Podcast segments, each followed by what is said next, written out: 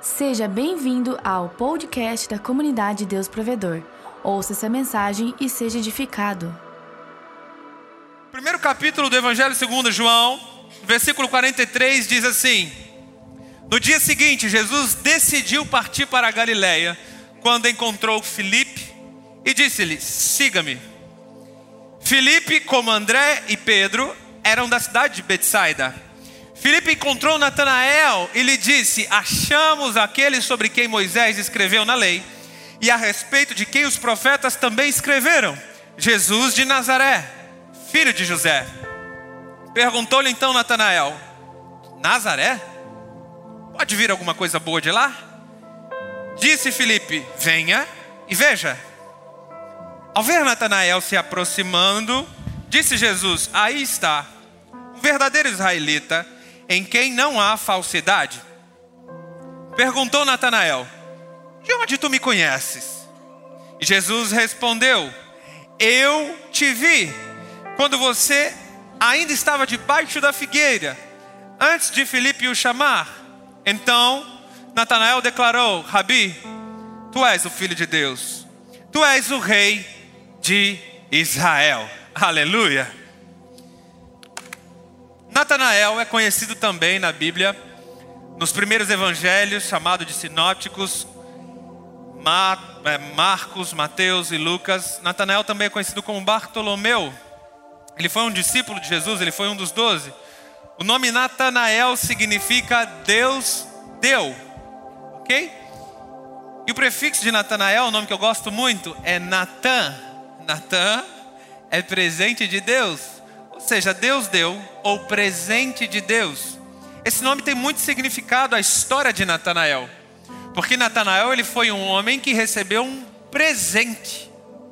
Ele não apenas foi um presente de Deus para a humanidade, para muitas pessoas, mas ele também recebeu um presente.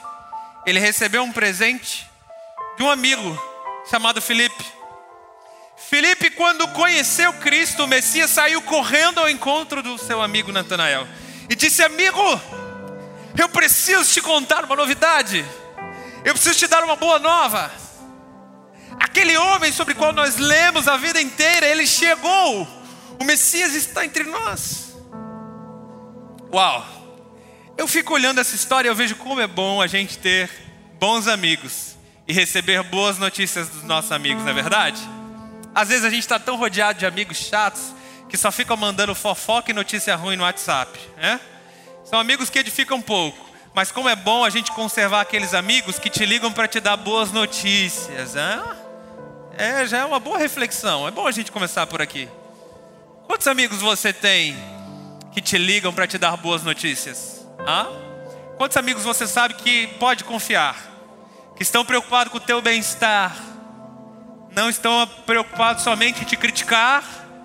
Somente apontar seus erros, ver defeitos na sociedade, Hã? mas eles estão disponíveis a te entregar boas novas, a te dar presente. A mesma graça que eles recebem, eles querem compartilhar contigo. Você precisa pensar um pouco sobre amigos. Será que você tem andado com as pessoas certas, com pessoas que querem te apresentar e te mostrar coisas do bem?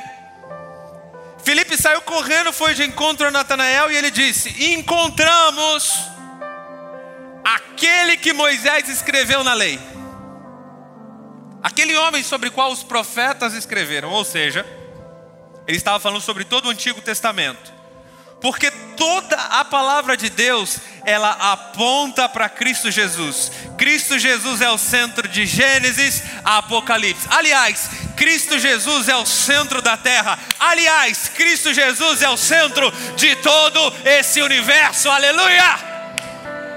Esse é o nosso Deus. Era isso que o Filipe estava dizendo. Olha, é sobre esse homem que nós estávamos lendo, que nós aprendemos, que nós crescemos sobre a religião. Sabe, aqui na igreja, nós poderíamos falar de muitas coisas. Nós poderíamos pregar sobre muitos costumes, ou falar sobre muitas tradições religiosas. Mas eu não sei se você notou já desde os louvores que todas as músicas estão centralizadas em Jesus. Nós decidimos que toda mensagem dirigida desse altar precisa ser centralizada em Jesus Cristo, porque sem Ele nós não estaríamos aqui. Nós somos os motivos de estar vivo aqui. É Jesus, o Cristo, Filho de Deus. Aleluia! Ele é o centro dessa igreja. Ele é o centro de nossas vidas. Tudo é sobre Jesus. Tudo, tudo, tudo. Veja o que Felipe diz. Ele diz assim: Ele é Jesus, filho de José, de Nazaré.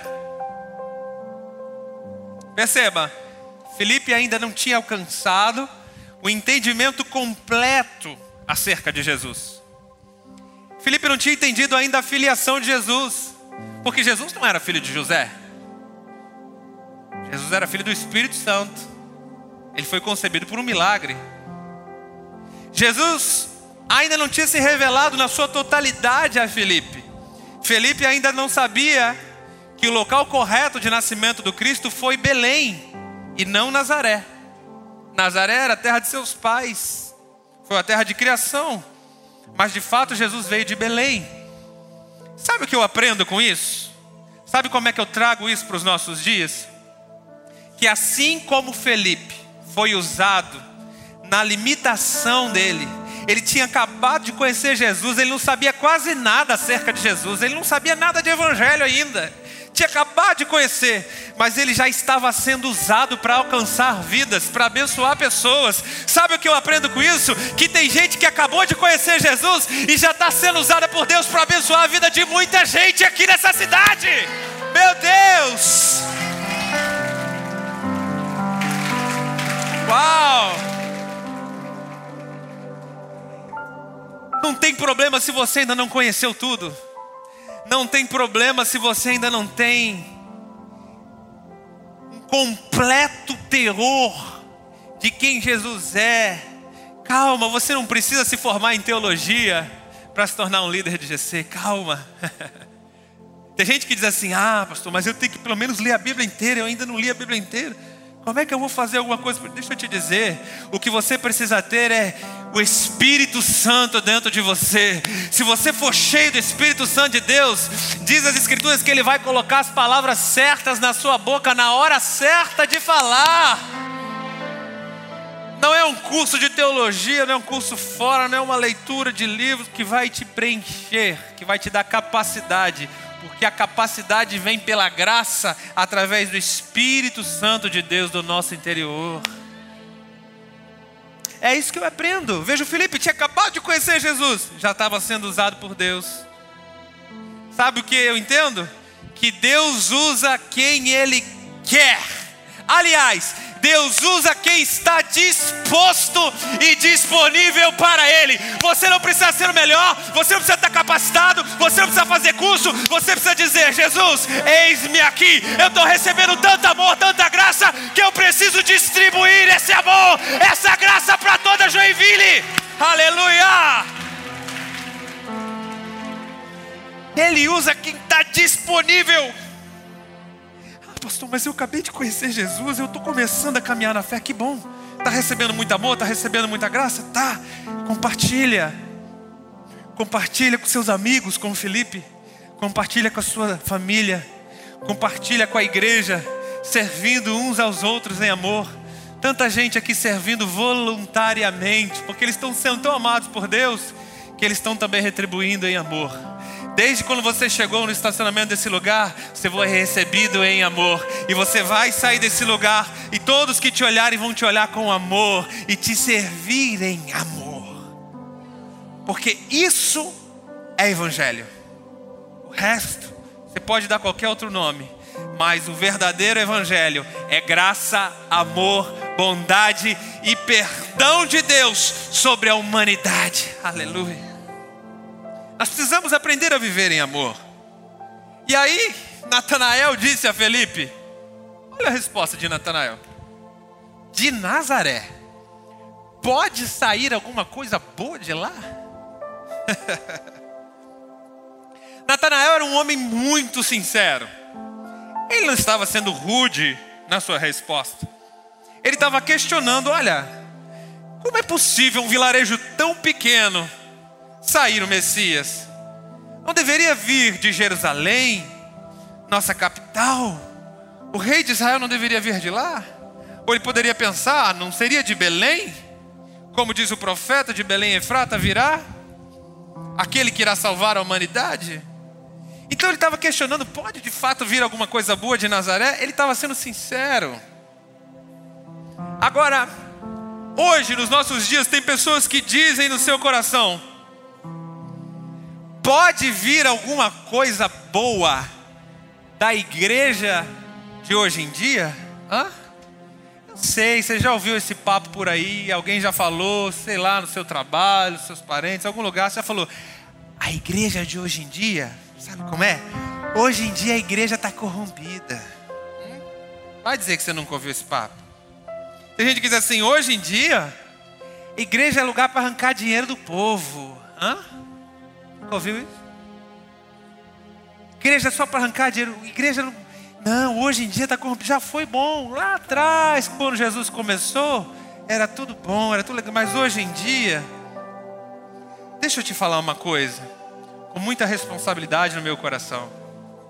Eu não posso falar sobre outras casas. Eu não posso falar sobre outras placas, sobre outros endereços. Eu posso falar deste local. Tem pessoas aqui para testemunhar comigo que esse local tem sido um lugar de transformação e de milagres. Tem pessoas aqui para testemunhar comigo que esse lugar tem sido lugar de crescimento espiritual para muita gente. Ah! Meu Deus, meu Deus, meu Deus.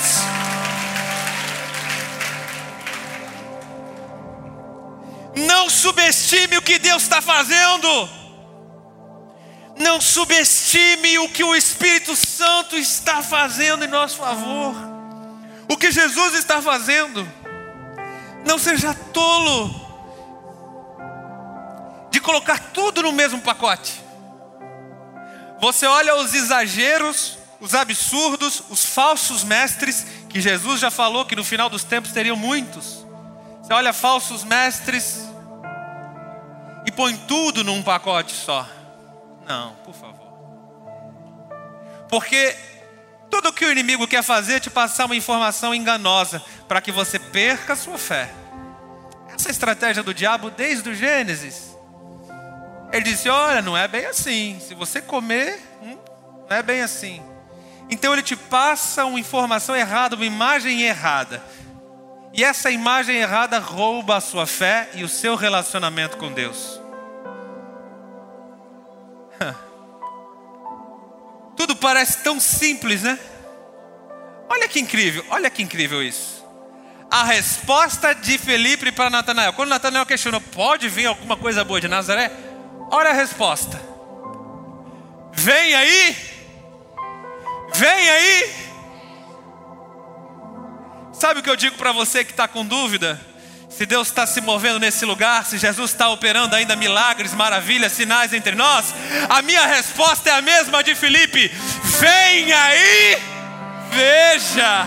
A tua resposta, eu estou te ensinando, quando alguém questionar Jesus, GC, sua vida com Deus, a tua resposta tem que ser a mesma de Felipe: vem aí, veja. Acabou.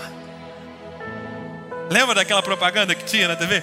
Experimenta, experimenta. Lembra? Lembra? Mais ou menos isso. Como é que você pode julgar uma coisa sem experimentar? Como é que você pode saber se é bom ou ruim sem ver? Sem sentir, sem tocar, sem ouvir? Como? Como? Então venha e veja. É uma resposta que ela não precisa de base teológica. Hã? Ela não precisa de um curso doutrinário, ela não precisa te apresentar teoria, um grande, vou te apresentar um grande estudo que vai mudar a sua maneira de pensar sobre a igreja. Não. É uma resposta simples e prática. Vem e veja. Veja, se você não vê Jesus naquele lugar, não precisa voltar mais. Se você não sentir Deus, se o Espírito Santo não falar com você, esquece, porque todo o resto é religião. E nós estamos aqui por causa de religião, mas nós estamos aqui por causa de poder de Deus, que é vida e vida em abundância. Aleluia! Ele é o centro de tudo que fazemos. Volto a repetir. Você acha que veio aqui para ver algumas vidas sendo transformadas. Mal sabia você que Jesus veio se encontrar com você nesse lugar. Mal sabia você que Jesus estava te esperando aqui para falar contigo. Aí olha o que Jesus diz para Natanael. Olha só. Jesus viu Natanael se aproximar e disse: Eis aí um verdadeiro israelita em quem não há falsidade. Hum. Como assim? Jesus não conhecia ainda Natanael. Olha, eu fico me colocando no lugar de Natanael. Como é que seria você no lugar dele? Eu no lugar desse homem? Está me elogiando? Obrigado, Jesus. Poxa, que honra. Está dizendo que não tem falsidade, não tem engano. Algumas versões dizem um homem que não há dolo. Um homem íntegro, sério, verdadeiro. É isso que ele está falando. Eu provavelmente falei, oh, Jesus, obrigado, quanta honra. O Senhor me elogiando desse jeito, obrigado. Eu sei. A maioria, talvez muitas pessoas de nós sentiriam honrado. Não daria uma resposta a Jesus, mas aquele homem era tão sincero. Eu olho para Natanael e vejo um homem super sincero. Sabe aquele homem que aquele que não tem muita papa na língua, que não mede muito o que fala, é verdadeiro, é preto no branco, falou, tomou, tá aqui, olha isso aqui, é desse jeito. Olha a resposta dele para Jesus. Como é que você me conhece? Jesus faz um elogio. Eis aí um verdadeiro israelita que não há engano. Homem íntegro, certo? E Natanael mete essa resposta aí. Como é você me conhece? Como é que você sabe que eu sou verdadeiro? Que negócio é esse? Deixa eu te dizer uma coisa, abençoado. Se tem uma coisa que Jesus ama, é ver um coração sincero diante dele. Deixa eu te dizer algo, eu sei que algumas vezes a gente tem que usar algumas máscaras, não é? No trabalho, às vezes você está assim, pé da vida com aquele chefe, e o chefe chega, bom dia, tudo bem? Aí você, é, bom dia, tudo bem, é? Você põe aquela máscara, eu sei.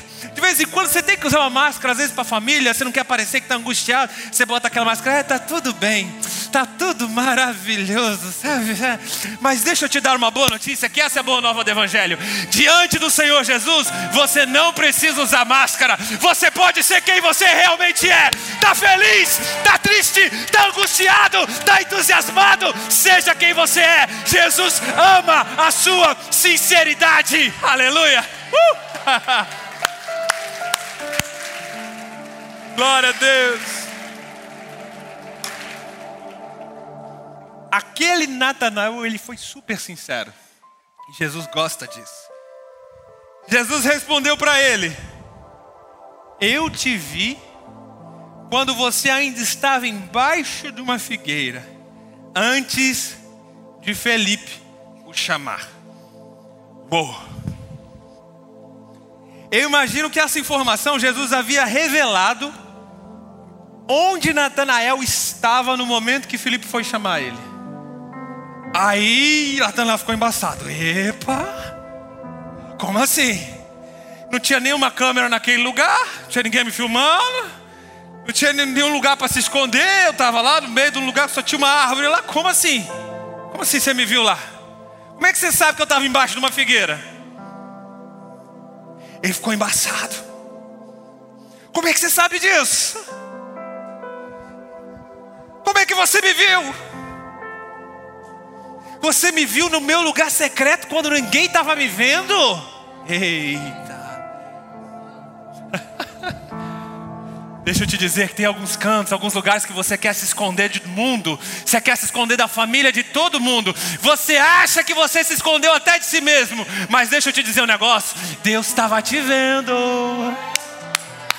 Jesus já estava de olho em você. Acha que ninguém estava te vendo? Jesus já estava só aqui de olho. Porque seja em local público ou seja em local, sec... local secreto, em todos os momentos, os olhos do Senhor estão sempre sobre nós. Isso nos dá segurança, isso não te dá segurança? Como Davi disse: Senhor, de onde me esconderei da tua face? Se eu subir no mais alto monte, lá tu estás. Se eu descer ao mais profundo Sheol, lá tu estás. Onde poderei me esconder do Senhor? Antes que as palavras me cheguem à boca, tu já sabes muito bem o que eu vou dizer. Para onde eu irei da tua face? Para onde me esconderei do seu rosto? Só tu, Senhor, tem as palavras de vida eterna. Aleluia. Só Jesus te entende naquele momento que você não quer ver ninguém, naquele momento que você se esconde debaixo de uma, vide... uma figueira. Só Jesus te entende naquela hora que você quer fugir para um deserto, não quer ver a cara de ninguém mais na tua frente. Hã? Vai dizer que você nunca passou por isso. Vai dizer que você nunca quis sumir do mapa por um dia. Jesus te entende. E o mais incrível, Ele te viu naquele dia. Ele viu o seu coração. E qual a tua resposta para Ele? Olha a resposta de Natanael: Rabi, tu és o Filho de Deus. Tu és o Rei de Israel. Foi a resposta mais precisa e correta que Natanael poderia dar. Poderia dizer: Senhor, vejo que tu és profeta. Está revelando a minha vida? Não. Natanael foi na veia. E o que acontece, meu povo? Quando alguém reconhece que Jesus é o Filho de Deus, Rei de Israel, o que, que acontece? Tem duas pessoas que falaram, vou ajudar. O que acontece? Salvar. Quando alguém reconhece publicamente que Jesus é o Filho de Deus, Rei de todo Israel, acontece salvação. E o que acontece quando acontece salvação? Os seus olhos espirituais passam a ser abertos. Quando Jesus entra na sua vida, as escamas dos teus olhos saem. Você passa a enxergar as coisas muito bem. Você passa a conseguir caminhar com Jesus a partir do momento que Ele entra na sua vida. Você pode dar um passo em direção a Ele, porque você não está mais cego. Mas as escamas da religião, as escamas que te atrapalhavam, os demônios vão sendo libertos, vão caindo, e Jesus, a luz, a luz que dissipa as trevas, vai entrando na sua vida e chacoalhando tudo no seu interior. Aleluia! Uh! É tão incrível isso que olha a resposta de Jesus para Natanael. Você crê só porque eu disse que eu te vi debaixo de uma, uma figueira? Você, Natanael, verá coisas muito maiores do que essa. Porque quando existe salvação, da salvação para frente, os olhos são abertos e você pode enxergar coisas maiores do que o que estava vendo até agora. Uh! Está começando a entender? A similaridade com o cego de Siloé. Hã? Olhos abertos, visão explanada. Vai ver coisas grandes, coisas maiores. Hum, começando a entender, pastor. Fala mais, fala mais. Tem um fala mais aí? Fala mais, pastor. Fala mais. Jesus disse: Você crê porque eu te vi debaixo de uma figueira? É isso? Você vai ver coisas muito maiores que essa. O apóstolo Paulo nos diz que o homem natural não compreende as coisas do Espírito de Deus porque lhe parece loucura e não pode entendê-las porque elas se discernem espiritualmente. Mas aquele que é espiritual, de ninguém é discernido, e todas as coisas, diz 1 Coríntios capítulo 2, versículo 14, ele discerne muito bem. Quer passar a discernir todas as coisas muito bem? Seja cheio do Espírito Santo de Deus. Uh! Quando o Espírito Santo entra no seu interior, você passa a enxergar tudo muito bem. Olha só, Jesus disse para Natanael: Eu te vi debaixo de uma figueira. Olha lá, no versículo 48. Eu te vi debaixo de uma figueira. Eu fiquei me perguntando para Jesus: Jesus, por que figueira? Tinha tanta árvore boa naquele tempo. Israel, aquela região era conhecido por tâmaras, era conhecido por oliveiras, de tantas e tantas árvores, de tantos lugares que Natanael poderia estar, e eu sei que Jesus poderia ter visto Natanael em qualquer lugar. Eu te vi na tua casa, eu te vi naquele quarto secreto, dois por dois, que tem uma cama do lado esquerdo. Jesus poderia ter dado qualquer, qual, qualquer característica, concorda comigo? Amém? Amém? Por que uma figueira? Eu fiquei me perguntando. Eu li de novo, pedi Espírito Santo, ajuda. pedi uma ajuda para o Espírito ajuda, faz entender. Na hora veio o meu coração o texto de Gênesis, quando Adão e Eva estavam no jardim do Éden, pecaram, seduzidos pelo pecado, se envergonharam, foram se esconder da presença do Pai. E diz Gênesis capítulo 3, versículo 7, que eles cobriram a nudez com folhas de figueira. Porque eles estavam envergonhados com o pecado. Eles estavam envergonhados com a decisão que tinham tomado. Estavam escondidos debaixo da proteção de uma folha de uma figueira. Natanael poderia estar debaixo de qualquer outra árvore, mas ele estava exatamente debaixo de uma figueira. Sabe o que, que Jesus está ensinando para mim para você? Que não importa o seu pecado, não importa a decisão ruim que você tenha se tomado, não precisa mais se esconder.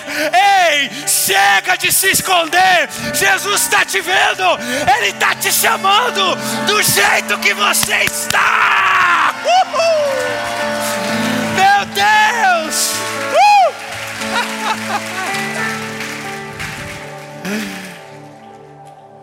Pastor, sabe como é que é? Eu até gosto da igreja, eu amo Jesus. Mas eu tenho que primeiro largar aquele pecado, pastor, você não sabe. Eu tenho que tomar aquela decisão, porque olha, depois que eu largar aquele pecado, depois que eu parar com aquilo, eu venho para Jesus. Tem gente que anda fugindo da presença do Pai porque pecou e está se escondendo atrás de uma figueira. Jesus está te dizendo assim, filho, não é para fugir de mim, não, é para fugir para mim, porque quando você entender que eu te amo com o seu erro, com o seu jeito, com o seu comportamento, eu te amo do mesmo jeito, eu estou te vendo, eu te amei, eu te chamei, você vai começar a entender a graça de Deus, e quando você deixar a graça de Deus entrar dentro de você, ela vai começar a agir e te transformar num ser humano melhor. Você está errado? Bem-vindo a um lugar cheio de pessoas erradas.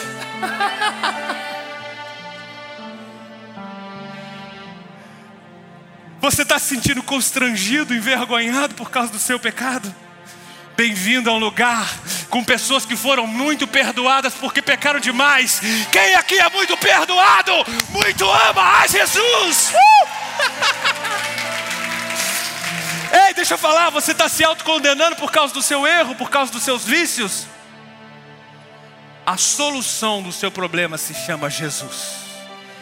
Não se chama figueira. Enquanto você está se escondendo atrás um comportamento errado e vergonhoso, Jesus está te olhando e te chamando. Quando você atender ao chamado dele, ele vai tirar as escamas dos seus olhos e a graça de Deus vai te tornar um homem e uma mulher muito mais, muito melhor através do poder do Espírito Santo, porque é quando você contempla a presença dele. É isso que a Bíblia diz não é quando você foge, mas é quando você vem, é quando você vem. É quando você vem ao GC, é quando você vem ao discipulado, é quando você vem para a igreja, quando você dá um passo em direção a Jesus, você contempla a face dele e você é transformado de glória em glória. Só pode ser transformado quando contempla. Então chega de fugir, chega de fugir. Aleluia. Deixa Deus falar o nosso coração. A boa nova do Evangelho é: Deus não tem problema com o seu pecado. A boa notícia é: Jesus não está te condenando por causa do seu pecado. Com essa conexão, eu começo a entrar na história daquele cego. Olha João capítulo 9. Ao passar, Jesus viu um cego de nascença. Versículo 2: Seus discípulos lhe perguntaram, mestre, quem pecou? Olha o pecado aí. Quem pecou? Este homem ou seus pais? Para que ele nascesse cego. Então disse Jesus: Nem ele, nem os seus pais pecaram. Mas isso aconteceu para que a obra de Deus se manifestasse na vida dele. Aleluia. A mesma pergunta do versículo 2: Quem pecou? Essa mesma pergunta reverbera em pleno século 21 nas igrejas que se dizem cristãs. Tem tanta denominação aí preocupado em te julgar, preocupado em te apontar o dedo, preocupado em condenar você pelo seu pecado, e elas estão perguntando: e aí, qual é que foi o pecado? Conta aí, andou pisando na bola, né? Andou escorregando. Confessa o pecado, confessa o pecado. Fala a verdade. Quem nunca teve um dia mal? Quem nunca teve um dia terrível, uma semana ruim? Virou para os céus e disse: Senhor, o que, que eu fiz para merecer isso? A verdade, quem nunca pensou isso? Quem nunca falou isso? Quem nunca falou com Jesus dizendo: Senhor, que, que eu errei? Fala para mim o que, que eu errei. Para merecer esse castigo, para merecer um marido desse jeito, para merecer um casamento assim, para merecer um filho com esse vício, com esse problema, com essa tragédia. O que, que eu fiz para merecer isso? Onde é que eu errei? A gente carrega, quando eu digo a gente, não é você e eu, porque nós estamos sendo libertos pela palavra. Amém, amém, amém, amém. A população, de forma geral, carrega um contexto religioso pesado.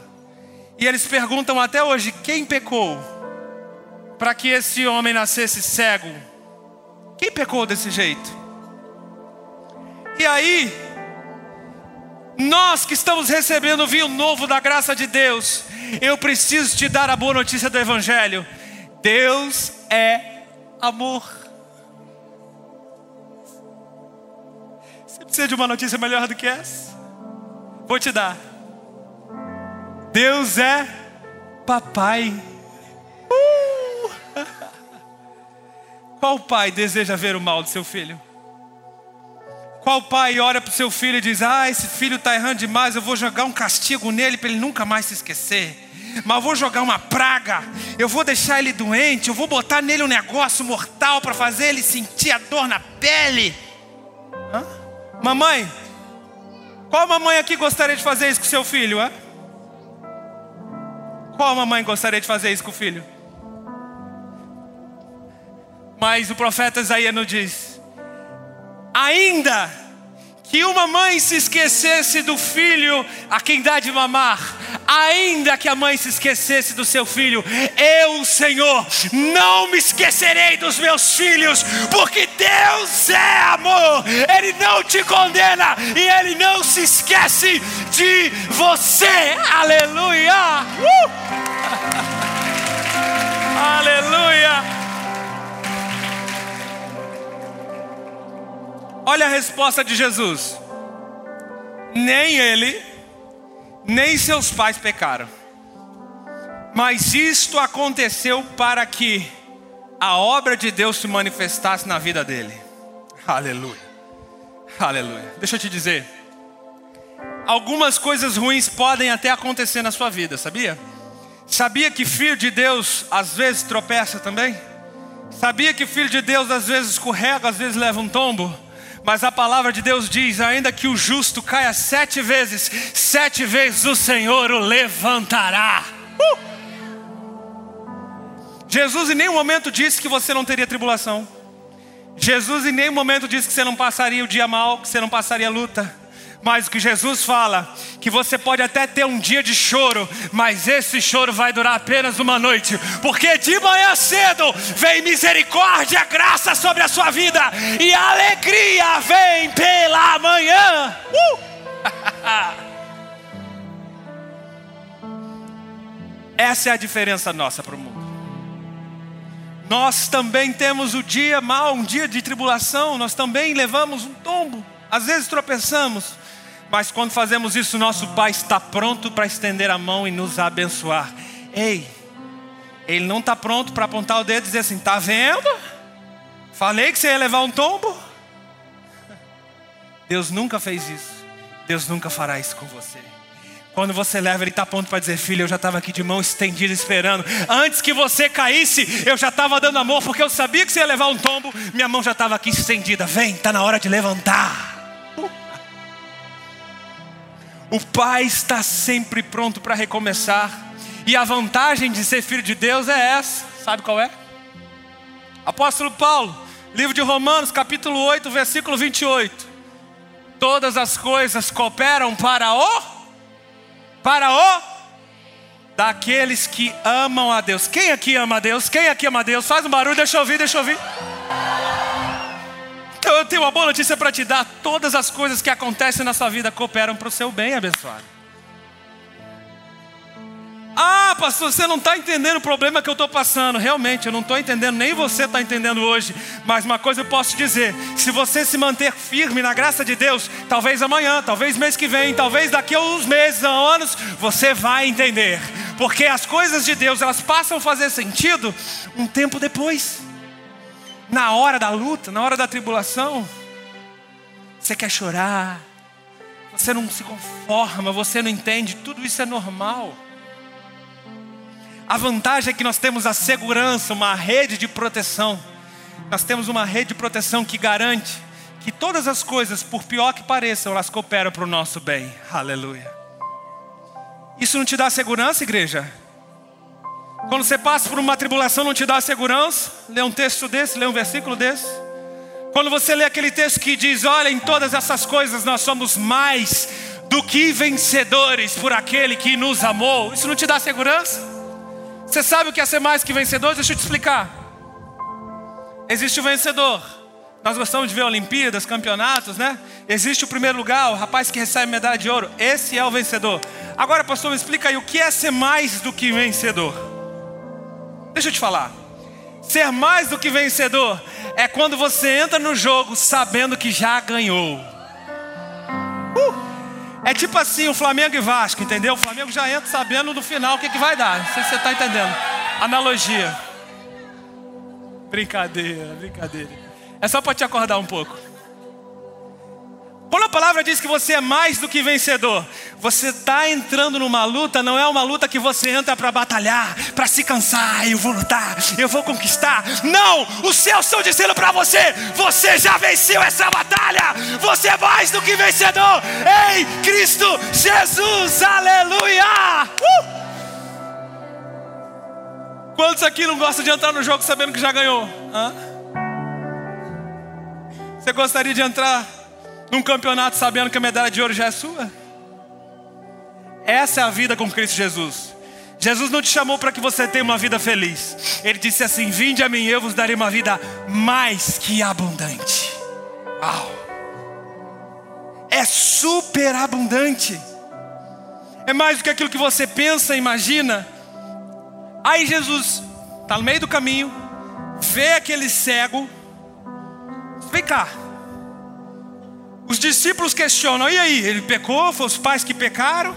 Não, ninguém pecou. Ele está cego para que a glória de Deus se manifeste na vida dele.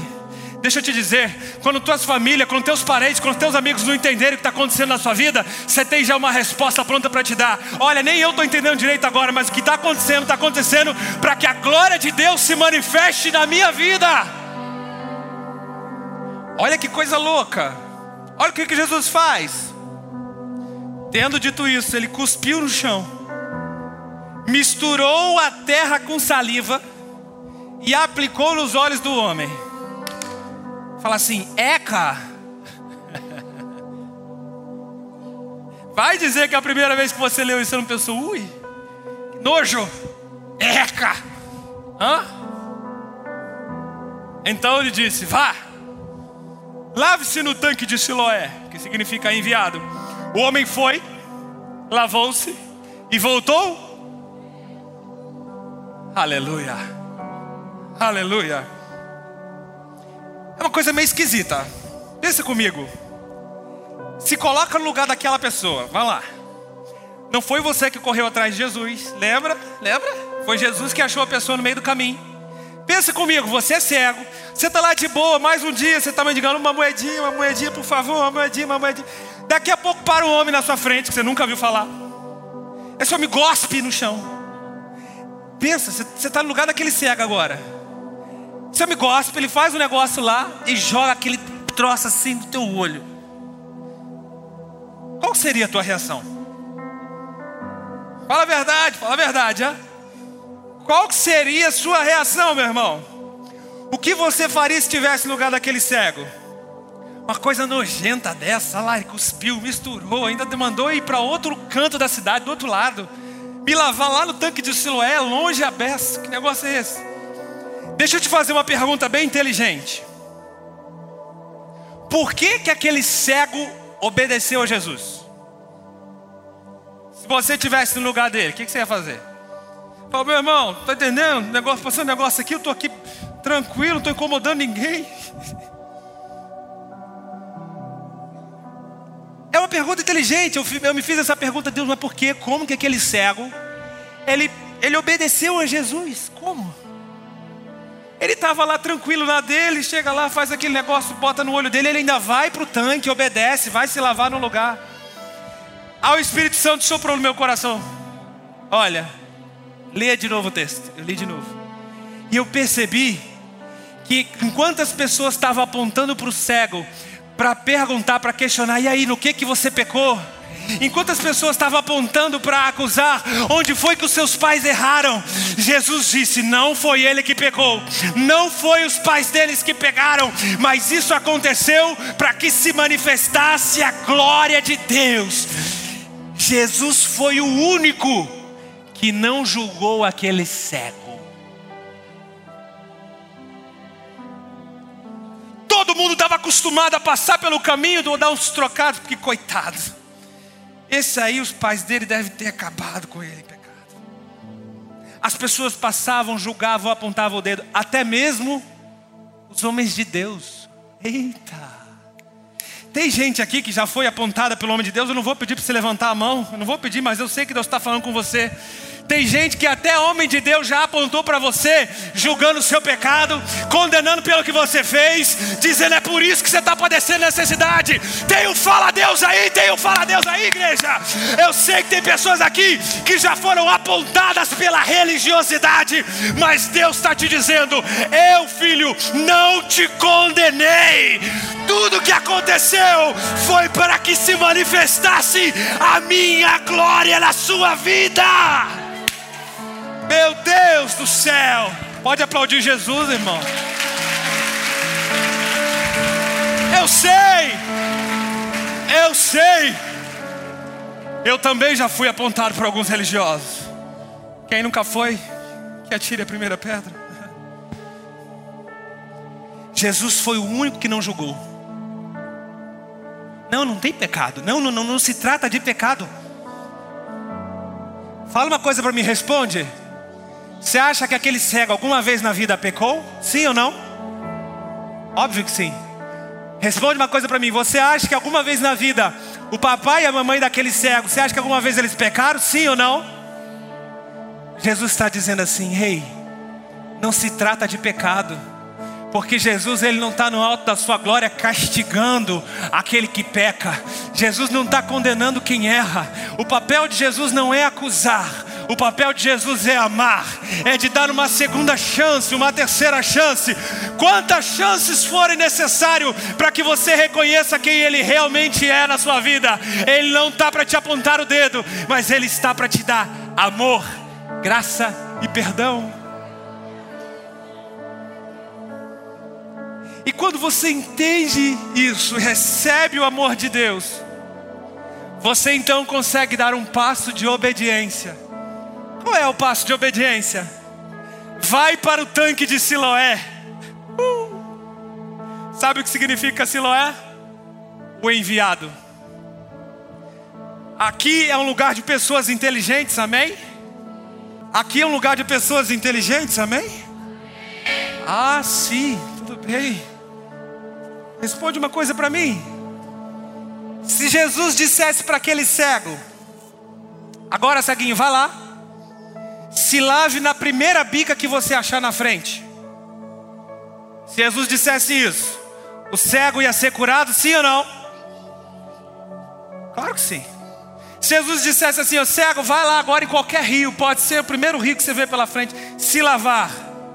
Quando você se lavar, você vai ser curado. Ele ia ser curado, sim ou não? Por que, que Jesus então falou que ele tinha que ir para o tanque de Siloé?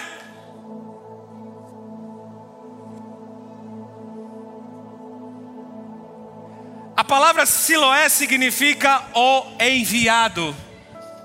Porque quando Jesus te acha no meio do caminho, não foi você que foi desesperado a ele correr para o milagre. Você veio numa noite esperar um tal de encontro com Deus, alguém chegar para você abraçar em amor, e no meio do caminho Jesus te achou e te pegou. Ele está dizendo assim para você: Ei, agora você precisa ir de encontro ao enviado. Quem é o enviado? Aquele que se despiu da sua glória, que desceu do seu trono, que se humilhou e te amou por amor a mim e a você. Ele se humilhou e se entregou na cruz. Ele, o enviado Filho de Deus, deve ser o centro da sua vida. Uh! Recebeu cura, teve um encontro com Jesus. Jesus te abordou no meio do caminho. Agora está na hora de você dar um passo em direção ao enviado, porque é lá, perceba, não podia ser qualquer tanque, tinha que ser lá, no enviado. Quando você se lavar com o enviado, preste atenção, não é se lavar com a denominação, não é se lavar com os evangélicos, não é se lavar com a religião, mas quando você se lavar com Jesus Cristo, o Filho de Deus, aquele que deu a vida para salvar o mais pobre do pecador, quando você parar para se lavar nessas águas, a sua vida nunca mais será a mesma. Uh, uh,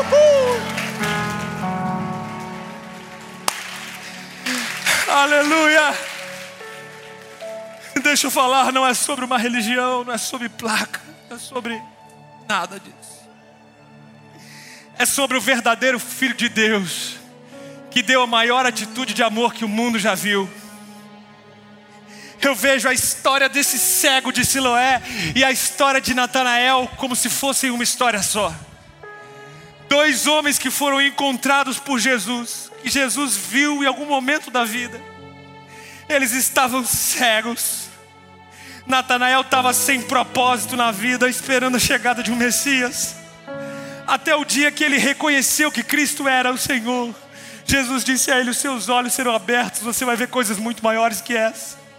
E aquele cego que viveu uma vida inteira cheia de necessidade, pedindo esmola, vivendo de humilhação e humilhação, no dia que ele encontrou Jesus, ele foi curado, as escamas dos olhos caíram e ele passou a testemunhar Diz a Escritura que daquele dia em diante ele testemunhou, as pessoas vinham perguntar, mas não era esse o cego?